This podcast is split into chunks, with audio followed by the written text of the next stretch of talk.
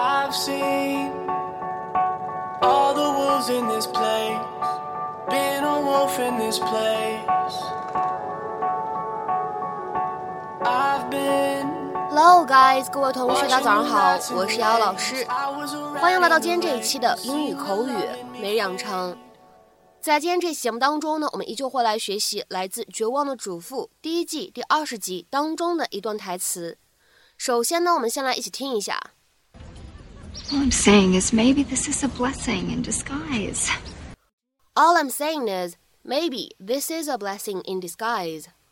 我只是想说，也许这次是因祸得福呢。All I'm saying is maybe this is a blessing in disguise. All I'm saying is maybe this is a blessing in disguise. 那么在今天这一段英文台词当中呢，我们需要注意的发音技巧呢，有以下这样的几点。首先呢，一开头的位置，all I'm 放在一起的话呢，咱们可以做一个连读，会变成 all I'm，all I'm。再来看一下第二处，saying is 放在一起的话呢，咱们会有一个连读，可以变成 saying is，saying is，saying is。好，下面呢，我们再来看一下末尾的位置。This is a 放在一起的话呢，会有两处连读。我们呢可以读成是 This is，This is，This is。Are you okay? I think I can honestly say, no, I'm not. I'm so sorry. Thanks. But you know what they say about kids? That you can't imagine having them until you do, and then you can't imagine life without them? It's true. All I'm saying is maybe this is a blessing in disguise. I don't know who the father is. What? Yeah. So you mean you and John have still been. Yeah. Gabby. I know, Susan. I don't know what I'm gonna do. Oh! Oh! Oh my God! Oh my God! That, that that's my house! Call 911. Yes, that, that that's my house! Oh! 在今天这期节目当中呢，我们来学习一下 blessing in disguise 这样一个短语，它的使用。这个短语呢，我们在之前节目当中呢也有讲过，一起来复习一下。当时呢是在讲解《摩登家庭》第二季第十九集，当时是九百一十三期节目当中啊，我们有所提及。那么这样一个短语 “blessing in disguise”，在我们非常经典的新概念第二册的教材当中呢也有出现。那么首先呢，我们先来看一下 “blessing” 这样一个单词，它是一个什么样的意思？当做名词使用，可以表示祝福或者姓氏，something good that you feel very grateful or lucky to have。那么下面呢，我们来看一些例子啊。第一个，having someone you can confide in is a real blessing。有一个可以袒露心声的人，真的是件幸事。Having someone you can confide in is a real blessing。再比如说呢，我们来看第二个例子，It's a blessing that your children live so near。你的孩子们都住得这么近，真的挺幸福的。It's a blessing that your children live so near。再比如说下面呢，我们来看这样一个例子。 Rivers are a blessing for an agricultural country。在一个农业为主的国家，拥有河流是一件幸事。Rivers are a blessing for an agricultural country。